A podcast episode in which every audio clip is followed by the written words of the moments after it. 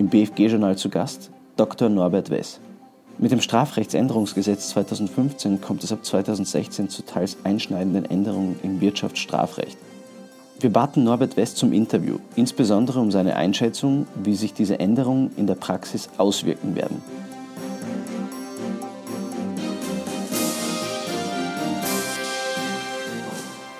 Herr Dr. Wess, Sie sind Rechtsanwalt. Normalerweise interviewe ich ja Steuerberater. Okay. Äh, wie wichtig ist es für einen Rechtsanwalt, sich in Zeiten starker medialer Präsenz von Wirtschaftsstrafsachen, Abgabenbetrug und Steuerhinterziehung und Korruption intensiver mit Wirtschaftsstrafrecht und Finanzstrafrecht zu befassen? Ja, also für mich persönlich äh, hat das natürlich höchste Bedeutung und, und Aktualität äh, liegt auch darin begründet, dass ich mich schon sehr früh auf diesen Rechtsbereich äh, konzentriert und dann auch eben spezialisiert habe. Ich kann deswegen auch wirklich nur jungen Kolleginnen und Kollegen einerseits raten, in dem Zusammenhang so viele Zusatzqualifikationen wie möglich zu erlangen, um damit eben auch eine gewisse Expertise an den Tag legen zu können.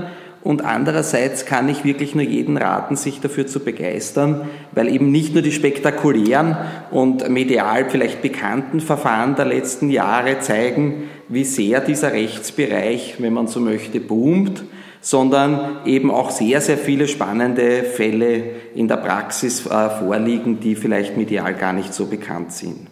Ja, ich glaube auch, dass äh, die Mandanten und deswegen auch äh, der Bezug auf die Zusatzqualifikationen gerade bei so einer Querschnittsmaterie von ihren Rechtsanwälten und Beratern erwarten, dass die eben nicht nur ein rechtliches Know-how, sondern auch wirtschaftliches Fachwissen oder Verständnis an den Tag legen können, zumal gerade diese wirtschafts- oder finanzstrafrechtlichen Sachverhalte in der Regel natürlich komplex sind und deswegen auch ähm, entsprechende Expertisen an den Rechtsanwalt stellen.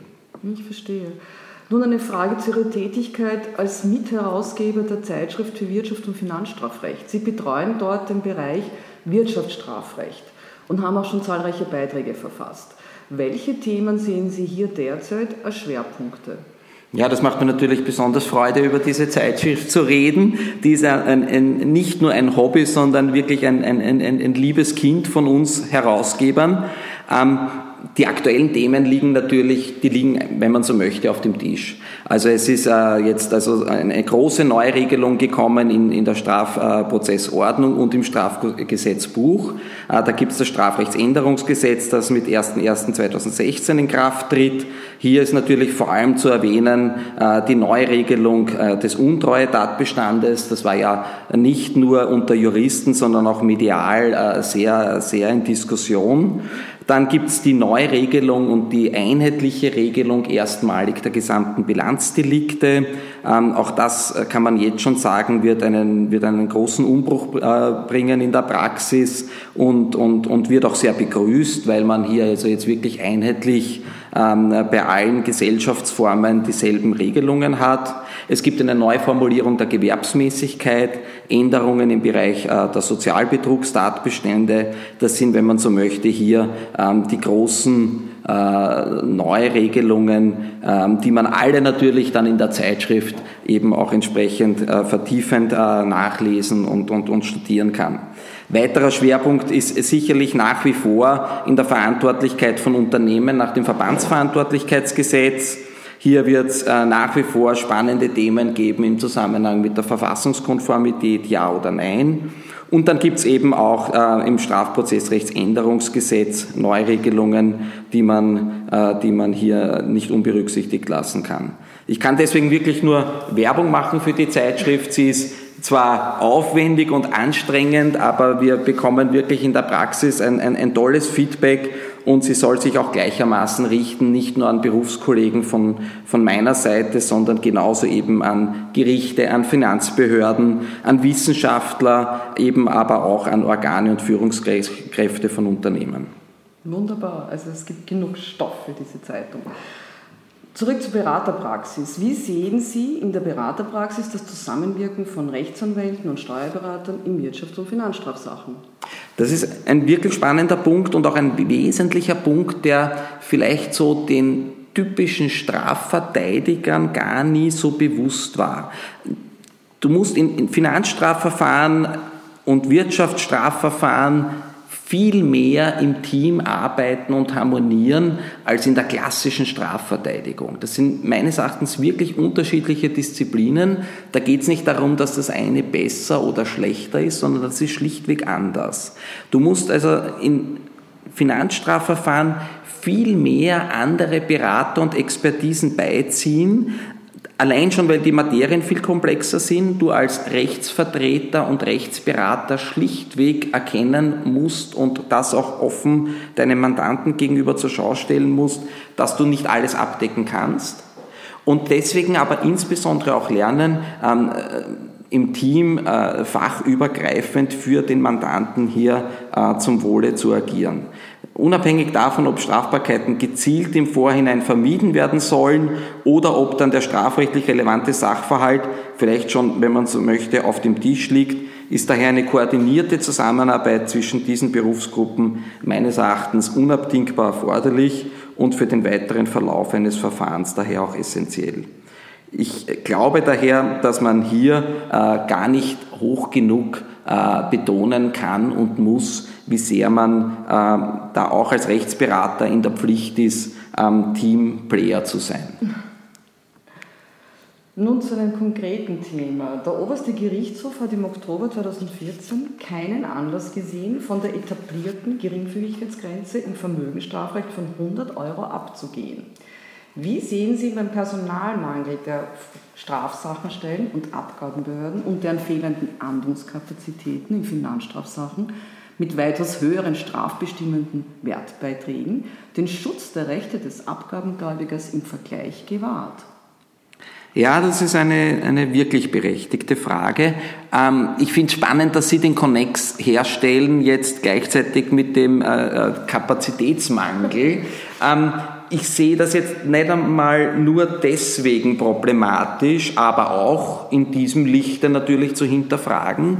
Viel entscheidender ist für mich eigentlich der Umstand, äh, dass mit 1.1.2016 die relevanten Wertgrenzen im Vermögensstrafrecht wirklich signifikant geändert worden sind. Wenn man da also denkt, dass also die Qualifikation bei den ganzen Vermögensstraftatbeständen von 50.000 auf 300.000, also auf das Sechsfache erhöht worden ist, dann lässt sich unter diesem Aspekt, und da waren sich alle einig, dass diese Erhöhung stattfinden wird müssen, weil einfach die, die Beträge als solches nicht mehr zeitadäquat waren. Aber dann lässt sich unter diesem Aspekt diese 100 Euro Rechtsprechungsjudikatur wirklich nur kritisch äh, hinterfragen. Und ich glaube deswegen auch durchaus, dass der oberste Gerichtshof nach diesen neuen gesetzlichen Rahmenbedingungen die Geringfügigkeitsgrenze ähm, nicht unwahrscheinlich ähm, äh, abändern wird in seiner, in seiner Judikatur und kann mir deswegen durchaus vorstellen, dass hier eine Judikaturänderung zeitnah erfolgen könnte. Ja, wir werden sehen. Ähm, ähnliche Frage. Wie sehen Sie die Betrugsbekämpfungsmaßnahmen der Steuerreform 2015, beispielsweise Registrierkassenpflicht und Kontenöffnungsmöglichkeiten auch im Abgabenverfahren? Ist bereits ein vermehrter Antrag aufgeschreckter Abgabenpflichtiger festzustellen? Also bis jetzt bei uns in der Beratung noch nicht. Ja. Das ist aber auch nicht rasend verwunderlich, weil wir in der strafrechtlichen Vertretung regelmäßig erst dann beigezogen werden, wenn man, ich möchte das fast unjuristisch sagen, wenn der Hut brennt. Ja. Also wirklich akuter Handlungsbedarf besteht. Dass derartiges kommen wird, ist meines Erachtens natürlich sehr wahrscheinlich. Also die Neuregelungen gerade in diesem Bereich, die sind, die sind für die Unternehmer natürlich markant. Und ähm, gerade wenn man das Thema der Registrierkassenpflicht äh, zum Beispiel heranzieht, da könnten natürlich jetzt wirklich deutliche Umsatzsteigerungen bei diversen Unternehmen an, an, äh, auftreten und das wird dann wiederum äh, zu entsprechenden Überprüfungen der Geschäftsgebarung dieser Unternehmer in der, in der jüngeren Vergangenheit führen, weil man sich natürlich schon die Frage stellen wird, auch aus Sicht der Abgabenbehörde, wie kann das sein, dass der oder die Unternehmen auf einmal, seit es diese Registrierkassen gibt, äh, ein Vielfaches an Umsatz haben als in der Vergangenheit. Hier wird der Betroffene dann allenfalls sehr rasch reagieren müssen. Da wird nach wie vor das Thema der strafbefreienden Selbstanzeige dann ganz, ganz ähm, wichtig sein. Und allein dieses ist wiederum ein schönes Beispiel dafür, wie wichtig es dann in einem solchen Fall sein wird, dass ein Rechtsanwalt auch mit Steuerberatern und sonstigen, sonstigen Experten wirklich gut, schnell und dann sehr rasch und qualitativ hochwertig zusammenarbeitet. Zu einem Bereich Arbeitspraxis. Jetzt mache ich ein bisschen Werbung für unsere Finanzdokumentation, äh, in der wir vom Bundesfinanzgericht unsere Entscheidungen publizieren im Internet kostenlos. Ist dies auch bereits für Rechtsanwälte eine Argumentationsquelle bei der Vertretung in gerichtlichen Finanzstrafverfahren? Also das kann ich wirklich bestätigen. Ich bin selber wiederholt äh, schon äh, dort auf, auf, auf tolle Rechercheergebnisse gekommen. Wir verwenden das auch in der Praxis, in, in Schriftsätzen, ähm, in, in, in Recherche-Memos für, für Mandanten, um einfach äh, die Judikatur und Sichtweisen der Abgabenbehörden in der Vergangenheit darzustellen. Ich habe jetzt gerade aktuell ein, ein sehr, sehr großes äh, Wirtschafts- und Finanzstrafverfahren, das gerichtsanhängig ist, das schon in der Hauptverhandlung ist, wo wir erst in einem Schriftsatz äh, da wirklich ähm, wertvoll unterstützt worden sind. Ich kann wirklich jeden äh, auch da nur raten, einmal äh, einen Blick darauf zu werfen, einfach einmal selber auszuprobieren, auf welche Bereiche man da stoßen kann und ich, ich, kann das wirklich nur bestätigen, man kann sich da einen sehr guten und wirklich fundierten Überblick über Entscheidungen und insbesondere, und das ist für mich das Entscheidende, über die Rechtsauffassung der Finanzbehörden verschaffen. Das freut mich sehr. Seit 01.01.2014 entscheidet das Bundesfinanzgericht im Beschwerdeverfahren nach einem verwaltungsbehördlichen Finanzstrafverfahren. Im Gegensatz zu Strafgerichten, in denen oft zusätzlich Sachverständige in die Aufbereitung der Entscheidungsgrundlagen für den Schöffensenat eingebunden werden, womit Finanzstrafverfahren weitere Kosten nach sich ziehen, hat das Bundesfinanzgericht nunmehr Richter, die bereits selbst über die einschlägigen Erkenntnisse des Abgabenverfahrens verfügen. Sollten die Zuständigkeitsgrenzen, es gibt ja unterschiedliche Grenzen im Abgaben- und Zollfinanzstrafverfahren, zwischen behördlichen und gerichtlichen Finanzstrafverfahren in diesem Lichte nicht wieder einmal valorisiert werden? Ich meine, auch hier die Frage ist wirklich berechtigt. Ähm, spielen bei mir persönlich noch ein paar andere Aspekte hinein. Das Sachverständigenthema ist ja bei uns in den gerichtlichen Strafverfahren eine, man möchte mittlerweile sagen, never-ending Story. Und so gesehen verstehe ich die Frage auch in diesem Lichte sehr gut und, und, und meine auch, ähm, je mehr Sachverstand das entscheidende Organ schon hat, desto besser.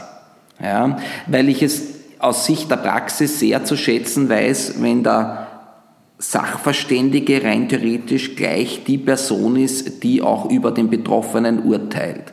Weil hier kein, kein, keine Verständnisschwierigkeiten auftreten können und weil das für den Rechtsbetroffenen meines Erachtens die bestmögliche Chance wäre, dass an der Wahrheitsfindung ähm, am nächsten herangekommen wird.